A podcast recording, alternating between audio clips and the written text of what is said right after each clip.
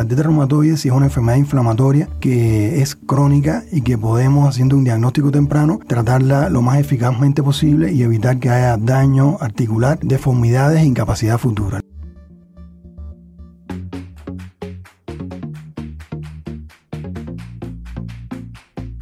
Salud, turismo, cultura, deporte, educación. Eso, y más, es lo que somos. ¿Y quiénes somos? Ya oíste. El programa del Instituto de Seguridad y Servicios Sociales de los Trabajadores del Estado.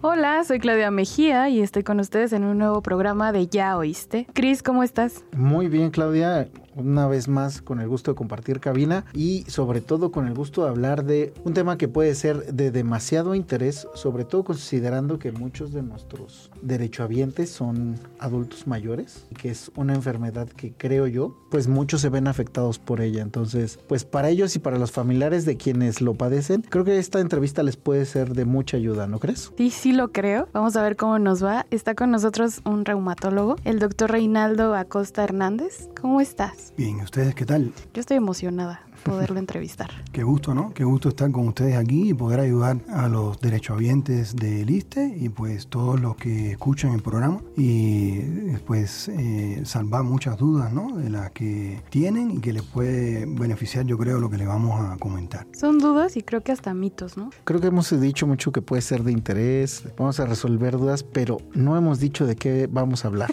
Y creo que es, importante. Eh, hoy vamos a atender el tema de la artritis, que tal vez es una pregunta absurda, pero si nosotros la tuvimos seguramente en algún momento muchos la tendrán. ¿Es lo mismo la artritis y la artritis reumatoide o solo, o si, si hay una diferencia entre estas dos? Pues sí, vamos a partir de que en la población en general, a nivel mundial, pues las personas conocen a, las artritis como reumas. Entonces dicen, bueno, tengo reuma, pero el, problema es que el término reuma pues no define realmente cuántos problemas articulares podemos tener. Realmente eh, los reumatólogos nos dedicamos, si la reumatología se dedica a ver alrededor de 200 y tantas enfermedades que producen artritis y que nos pueden producir otros daños en otros, en otros órganos, ya sea ojos, corazón, riñones, la piel, los nervios periféricos, el sistema nervioso central, es decir, que son enfermedades realmente raras, pero que muchos de nuestros países, sobre todo latinoamericanos, eh, dejaban, sobre todo antes, muchas secuelas. Entonces, dentro de esos tipos de artritis, eh, las más frecuentes que se ven en la población en general son la osteoartritis, que es lo mismo que artrosis, que se ven en las personas, sobre todo mayores de 50 años. Pues yo digo siempre que medicina 2 y 2 no son 4, pero por esa edad, y que es eh, se produce por un trastorno degenerativo del cartílago, que es una estructura que recubre, es decir, está por encima de los huesitos, donde se articulan uno con otro. Y entonces al perderse, pues por supuesto nos producen dolor, nos producen cierta rigidez y pues, por supuesto mm, dañan más algunas articulaciones que otros tipos de artritis, como otra que es la artritis reumatoide. La artritis reumatoide es una enfermedad inflamatoria que es crónica y que podemos, haciendo un diagnóstico temprano, tratarla lo más eficaz posible y evitar que haya daño articular, deformidades e incapacidad futura. La artritis reumatoide sí es, como habíamos comentado antes, de las que sí produce mucho daño en muchos órganos. La artrosis no, solo deformidades e incapacidad y se ve sobre todo en gente mayor. Eso es más o menos la idea de forma general. Pero entonces estamos hablando de enfermedades que realmente no tienen como tal una cura, sino un tratamiento nada más. O eso es lo que yo entiendo. Exactamente, pues entiende muy bien. Ninguna artritis tiene cura realmente pues en los niños también se ven, es decir, artropatías, es decir, hay daño articular o enfermedades como las que comenté, que son sistémicas y que pueden afectar cualquiera de estos otros órganos que ya, que ya conversamos. Pero yo diría que la fiebre reumática, pues es una de esas que es producida, que se ve sobre todo en los niños y es debida a una infección previa por estreptococo beta hemolítico del grupo A. Entonces, si atendemos de forma rápida, sobre todo los pediatras o los reumatólogos pediátricos, a los niños o los médicos de primer contacto, pues, por ejemplo, los médicos generales, los médicos familiares, sobre todo que tenemos en la institución o en otras, pues entonces vamos a poder detectar que el niño se expuso a ese estreptococo beta hemolítico de grupo A y podemos pues evitar complicaciones como por ejemplo las cardíacas en el caso de la enfermedad. Pero erradicando el estreptococo pues no debemos tener ningún otro problema. Yo creo que en cierta medida esa pues eh, se puede beneficiar mucho haciendo diagnóstico temprano. Y a comparación con la artritis reumatoide, ¿por qué es la causa? ¿Por qué lo causa? ¿Qué lo causa? Bien, eh, la artritis reumatoide pues lo fundamental es tenemos que tener cierta predisposición hereditaria para, para padecer varios tipos de artritis. En el caso de la artritis reumatoide, que es una de las más frecuentes a nivel mundial, de hecho hay alrededor de, el 0, de 0,5 a 1% de la población a nivel mundial padece artritis reumatoide, es decir, ese tipo de artritis. Y es una de las enfermedades que más vemos nosotros en, la, en las consultas diarias. Y la, este tipo de artritis, pues teniendo la predisposición hereditaria, pues nos exponemos a determinadas noxas ambientales, es decir, por ejemplo fumar, es decir, antes se consideraba solo que fumar fuera un factor de riesgo, por ejemplo, para cáncer de, de pulmón o para empeorar algunas enfermedades respiratorias o empeorar situaciones cardiovasculares, pero bueno, ya se sabe que el hábito de fumar es un factor de riesgo fundamental para si tenemos la, familiares, porque la predisposición hereditaria quiere decir que tenemos familiares que tienen artritis, ya sea nuestro papá, nuestra mamá, abuelos maternos, paternos y otros. Pero de primera línea, sobre todo esos. Y si tenemos ese antecedente, pues tenemos más probabilidades de tener artritis, es decir, más probabilidades. Entonces, nuestro cuerpo reacciona contra esas, por ejemplo, el fumar hace que si tenemos esa predisposición es a nivel de la boca, es decir, algunas mucosas, por ejemplo, vías respiratorias, es por donde mm, se supone que comienza, ¿no? Se fumamos y entonces tenemos, creamos anticuerpos que se llaman anticuerpos antipéptidos citrullinados cíclicos a nivel de las mucosas, ¿no? Sobre todo cuando tenemos, por ejemplo,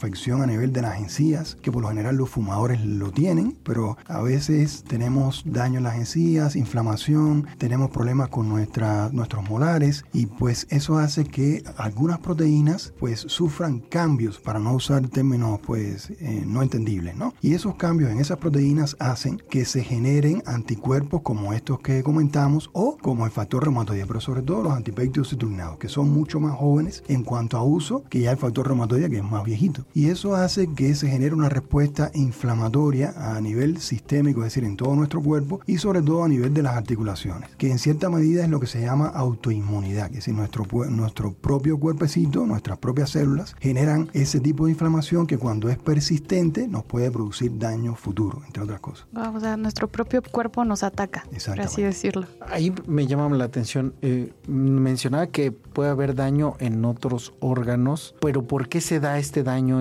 por ejemplo, en el corazón ¿no? O qué otros órganos del sistema nervioso? ¿De qué manera es que estas enfermedades terminan afectando a, a estos órganos? Bien, hay enfermedades reumáticas, por ejemplo, la propia artritis reumatoide, se supone que si hay un proceso inflamatorio a nivel sistémico, es decir, en todo nuestro cuerpo, porque pues no va a ser solo en las articulaciones. Ese proceso inflamatorio, como por ejemplo, yo les voy a poner les voy a comparar, por ejemplo, si ahora nos damos un golpe, pues eso va a generar un proceso inflamatorio local. La piel se puede poner o el lugar o la articulación donde nos golpeamos o donde sufrimos un trauma, pues se pone roja, caliente, pues nos puede, se puede inflamar esa zona y eso es un proceso inflamatorio como es local. Pero cuando ese proceso inflamatorio no producido por un trauma, sino por los que les comenté anteriormente, por eh, autoanticuerpos propiamente nuestros en algunas enfermedades, no solo en la artritis, como por ejemplo en el lupus, en algunas enfermedades musculares inflamatorias que nos producen debilidad muscular, incapacidad para levantar los brazos y peinarnos, o para pararnos de un asiento bajito o en el baño. Todas esas enfermedades producen un proceso inflamatorio que va más allá del sistema osteomio articular. Entonces esas celulitas empiezan a infiltrar esos tejidos, es decir, se acumulan en esas zonas y producen daño a nivel, por ejemplo, de los ojos, se enrojece, se ponen secos, no podemos pestañear de, forma adecuada, tenemos molestias, nos producen trastornos visuales que no son por el compromiso habitual, por ejemplo, por la edad, como las cataratas, sino puede haber escleritis, episcleritis, inflamación de la zona blanquita del ojo, o puede haber compromiso, por ejemplo, que se llama uveitis, donde toda la partecita anterior del ojo se afecta y eso nos reduce la visión. Y puede haber ese mismo proceso inflamatorio por esas células que nos defienden, pues en vez de seguirnos defendiendo, lo que hace es que se perpetúa, es decir, se mantiene esa respuesta inflamatoria y cada vez es más exagerada. Y al ser exagerada, pues entonces nos produce ese tipo de daño en, los órganos que antes eh, platicamos.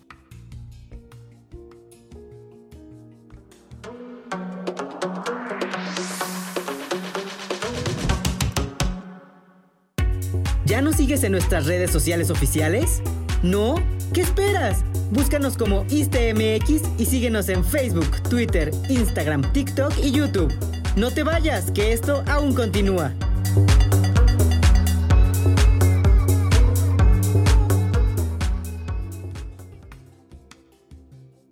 Entonces, ¿hay casos más graves que otros? Exacto. Esa es una gran pregunta. Sí, porque yo conozco una persona que tiene 30 años y tiene artritis reumatoide. Entonces, se, se, ve en sus manos. Ya sus manos están deformes, por así decirlo, pero tiene 30 años. Pero ahorita con lo que nos está comentando, hay casos aún más graves. Exactamente. Hay, eh, en el caso de la artritis reumatoide en particular, se ve en personas jóvenes. ¿Cómo podemos delimitar las edades? Podemos tener algunos de nuestros familiares que son todavía menores de 16 años de edad. Cuando empiezan con un proceso inflamatorio, por ejemplo con dolor o se le inflama alguna articulación, por ejemplo una rodilla o un tobillo o las dos rodillas o las manos, ya sea las, muñecas o carpos como decimos nosotros, o todas las articulaciones de los deditos de forma simétrica, es decir, en ambos lados del cuerpo, o que sea asimétrica, es decir, una rodilla por un ladito, un dedito de la mano por otro o un tobillo, y tiene menos de 16 años, eso nosotros lo, lo consideramos como una artritis que se llama artritis idiopática juvenil, que por ejemplo en algunas zonas, como por ejemplo en los Estados Unidos se le llamaba antes artritis reumatoide juvenil. Ahora cuando empiezan los síntomas eh, después de los 16 años de edad, se puede ver después de los 16 años, no solo en gente mayores, es decir, mm, de la tercera edad, sino mucho antes. De hecho, es más frecuente entre los quizás los 35, los 45, los hasta los 60 años. ¿no? Se puede ver en edades, por supuesto, más tardías. Pero, ¿qué es lo fundamental para evitar que la gente se deforme más, tenga mayor daño en las articulaciones, mayor destrucción y lo otro, que no puedan hacer sus actividades de la vida diaria? Es decir, mayor incapacidad futura. Un diagnóstico temprano. Eso es fundamental, que me parece a mí de las cosas más importantes que tenemos que transmitirle a nuestros pacientes.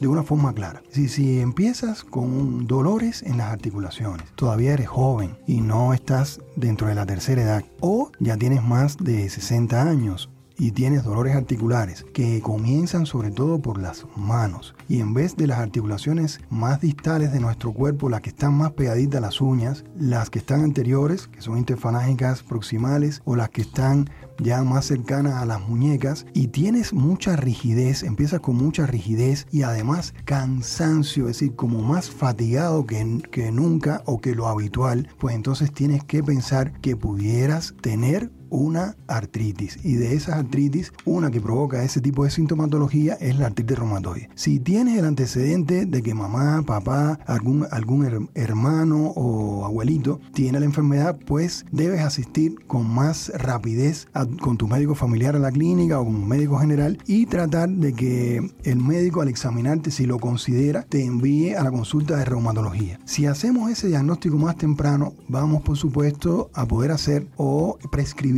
un tratamiento médico más precoz. Y evidentemente eso va a evitar que las crisis inflamatorias o las crisis de artritis pues sean más frecuentes. Porque entre más frecuentes la crisis de artritis y no logremos controlar la actividad de la enfermedad pues nos va a producir más daño futuro. Entonces eso yo creo que sería una de las cosas más importantes. Hay daño mayor en algunas personas que en otras sí. Por ejemplo hay artritis reumatoide que pueden ser cero positivas ¿qué quiere decir eso? muy fácil. La población en general nos va a ver porque alguien le dijo, hazte, ¿tienes dolores? Sí, hazte un factor reumatoide. Se hace un factor reumatoide y resulta que les dio positivo. Pero hay que saber que tener el factor reumatoide positivo y tener dolores articulares no significa que tenemos artritis reumatoide. Hay un porciento grande en la población igual a nivel mundial, sobre todo los que tenemos los antecedentes familiares de este tipo de artritis, que podemos tener factor reumatoide positivo, sobre todo a títulos bajos, que sin una evaluación clínica adecuada o por un médico internista o un reumatólogo, sobre todo los reumatólogos, que nos dedicamos a eso, podemos definir clínicamente con escuchar a los pacientes, y escucharlos a ustedes y examinarlos si cumplen criterios clínicos que aunados a ese factor reumatoide podamos decir, usted tiene una artritis reumatoide con factor reumatoide positivo, pero podemos tener esos mismos síntomas y sin embargo tener un factor reumatoide negativo y eso no excluye la enfermedad. Lo que me preguntaba, los que tenemos un factor reumatoide positivo y tenemos una artritis reumatoide cero positiva, tenemos por lo general un mal pronóstico, es decir, un pronóstico peor. ¿Qué quiere decir? Que la evolución de la enfermedad, a pesar de que la tratemos, tenemos que hacer un tratamiento mucho más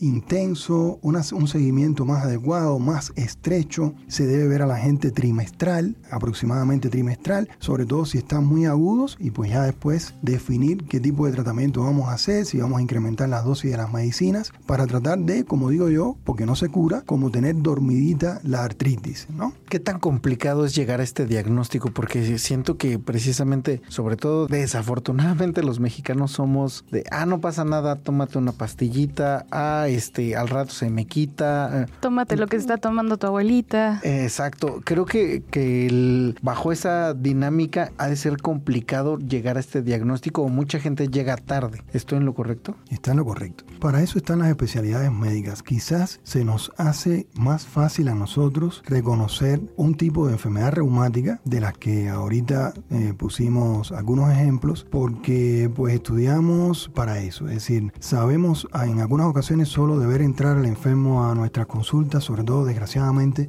a los que usted acaba de comentar que llegan de forma tardía a nuestra valoración, a la consulta de reumatología, porque ya vienen con mucho daño si ya tienen deformidades, ya tienen mucha incapacidad, eh, porque pues el propio proceso inflamatorio ocasionó que se produzca una deformidad que son en algunas ocasiones muy fáciles para nosotros de reconocer. Hay unas manos que se llaman manos en ráfaga, que quiere decir que los deditos de las manos se van hacia afuera, es decir, hacia los laditos, hacia los laterales. Aparecen unas eh, deformidades que se llaman deformidades en cuello de cisne, es decir, los, los deditos de las manos se deforman cuando cuando tratamos de hacer la extensión de los deditos se quedan flexionados en los extremos y eh, muy extendidos en, las articulaciones más pegaditas al cuerpo o deditos en ojal de botón que están muy muy flexionados y no los podemos extender. Daños en las muñecas se ven así como globitos y solo de ver eso ya nos damos cuenta que pues el paciente llegó, nos llegó tarde y pues ahí podemos hacer menos por evitar que la artritis progrese. ¿Qué quiero decir? Que el daño que ya está establecido no vamos a poder revertirlo. Y eso es otra cosa importante porque pues decimos, no, pues así como, como me comentaba, le decimos a la tía, bueno, pues tómate un ibuprofeno o pues tómate un diclofenaco y pues tampoco sabemos si la tía pues tiene un problema en el hígado, si la tía tiene un daño renal, si la tía tiene un solo riñoncito porque el otro lo perdió por determinada causa. Entonces pues ahí no podemos usar antiinflamatorios de forma indiscriminada, tiene que ser por periodos cortos de tiempo, es preferible usar otro tipo de analgésico, que no se deben mezclar antiinflamatorios, hay quien llega a la consulta y me dice diclofenaco, yo tomo diclofenaco y tomo indometacina. Y pues yo les aclaro de forma general, los antiinflamatorios juntos no quiere decir que vayamos a tener con ellos mayor eficacia, sino más eventos adversos, es decir, problemas a nivel del hígado, de los riñones, eh, que tengamos, por ejemplo, más hipertensión, que tengamos edema, es decir, que no se nos inflame el cuerpo, que no tenga nada que ver directamente con la artritis, todas esas cosas pueden pasar. Nos pasa con frecuencia que pues aprovecho para comentarlo y pues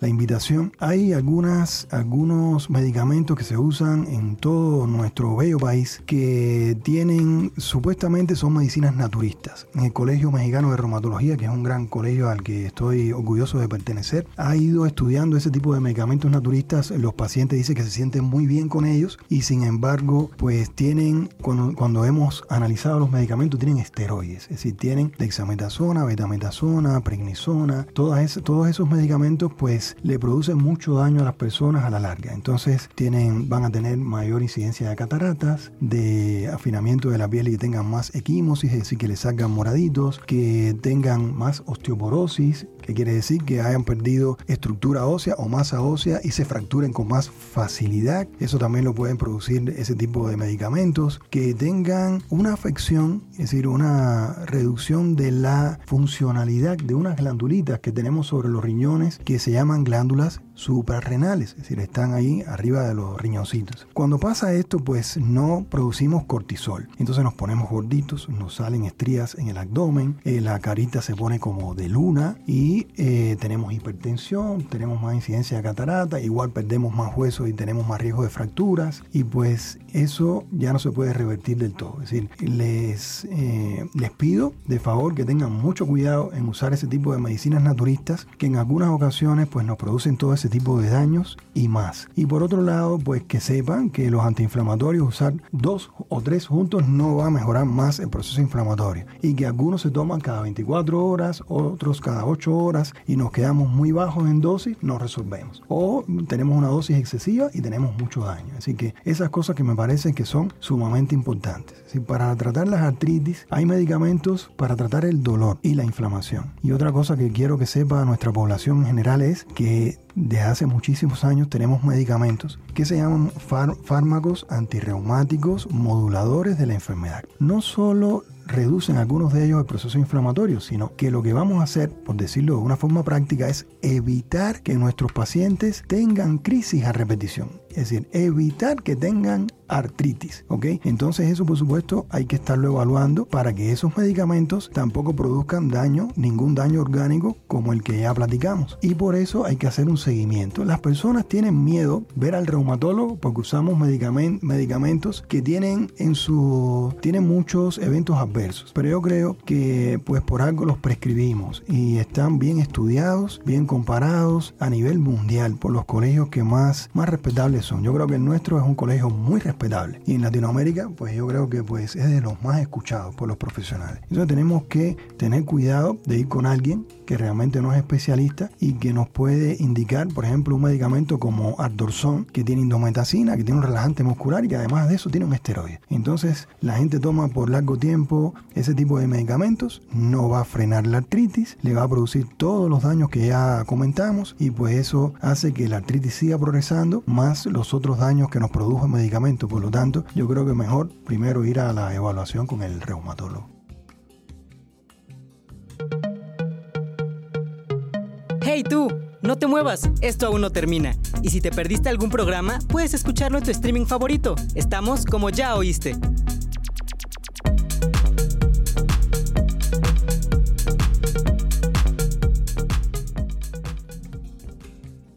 Yo creo que más que el miedo de, bueno, lo voy a decir desde, desde mi trinchera, desde mi experiencia, el miedo a acudir con un médico a efectos secundarios por el medicamento, creo que es la ignorancia, porque mi abuelita, mi mamá tiene osteoartritis, entonces yo digo, ah, a mí me va a pasar, hasta que yo tenga su edad. Y ahorita con esta plática, realmente no. Realmente yo tengo tendencia por la herencia y debo de acudir al médico. Sí, o sea, justo por eso lo preguntaba, porque desafortunadamente sí somos muy uh, de no le damos importancia. Ahorita no, ya llegará mi momento y el momento es la prevención al final del día. Esa es como la parte más importante. Y qué bueno que comenta este tema de los medicamentos porque también últimamente he escuchado de, ah, es que me van a infiltrar por el dolor, ¿no? Y, y eso qué daños les puede causar porque al final del día, pues cualquier medicamento tendría que ser de, prescrito por un médico y ya se nos ha hecho fácil este acceso a los medicamentos y eso de, es que tengo dolor en la rodilla, pero me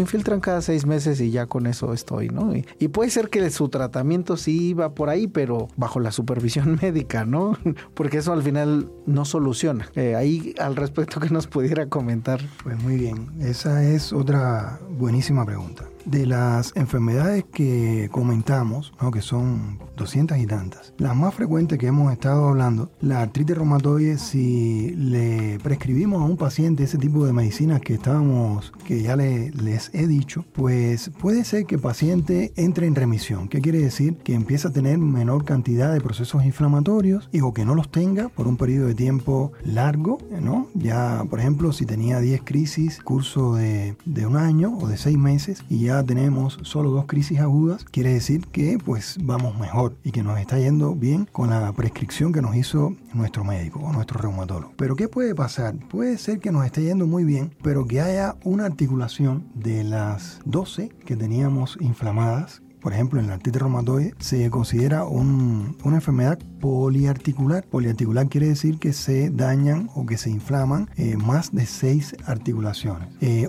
eh, mono, monoarticular es una sola articulación dañada. Y oligo articular cuando tenemos menos de cuatro, es decir, entre dos y cuatro. Pero la artritis reumatoide daña muchas articulaciones y de forma simétrica, las dos manos, los dos coditos, las dos muñecas. Ahora, por ejemplo, o yo, tenemos artritis reumatoide y nos ponen un tratamiento adecuado con esos fármacos antirreumáticos moduladores de la enfermedad y empezamos a notar que solamente una rodilla se ha quedado así como rezagada y que sigue inflamada. Entonces ahí el reumatólogo, una de las posibilidades terapéuticas sería hacer un tratamiento intraarticular, es decir, inyectar así como usted me comentaba, dentro de la articulación algunos medicamentos que son antiinflamatorios. De hecho, hay unos que son muy potentes, que son los esteroides, que ahorita hablábamos que tomándolos indiscriminadamente, no, indiscriminadamente, perdón, nos producen mucho daño en nuestro cuerpo o en nuestro organismo. Pero cuando los usamos, ese tipo de esteroide dentro de esa articulación que se quedó rezagadita o que está refractaria al tratamiento, pues logramos una mejoría mucho más rápida del proceso inflamatorio y eh, podemos lograr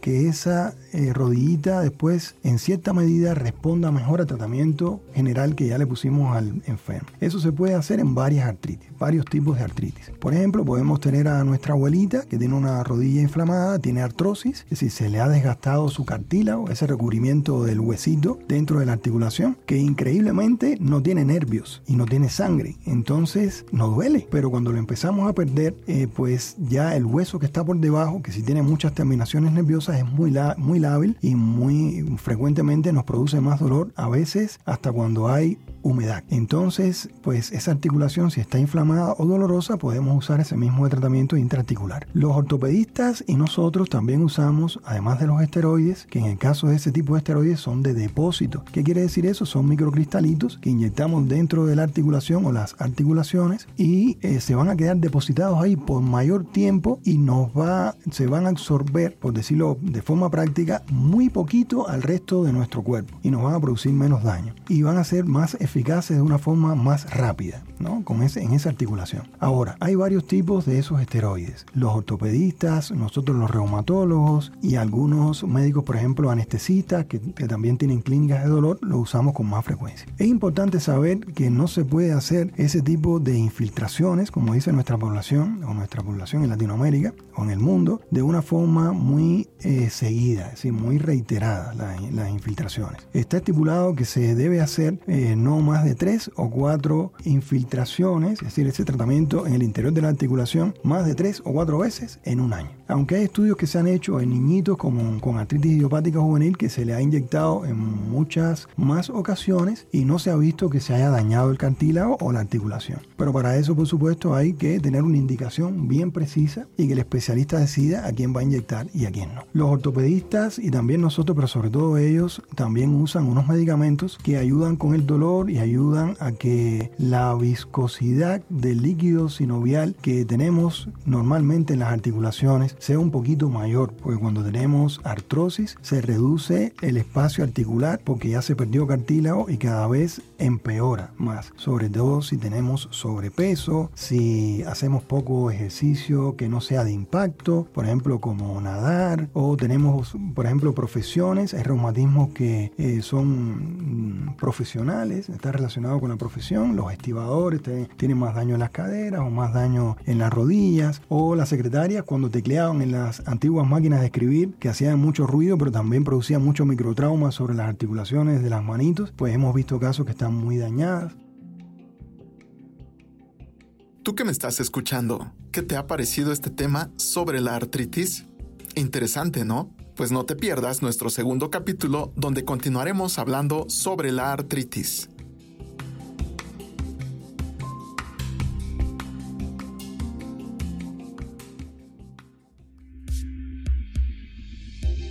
Programa es realizado gracias a la colaboración de Claudia Mejía, Antonio Tapia en la producción, Cristian Ortiz y Ambar Mora en la producción ejecutiva. En comunicación social, Alma Rosa Rivera. En la dirección general del ISTE, doctor Pedro Centeno.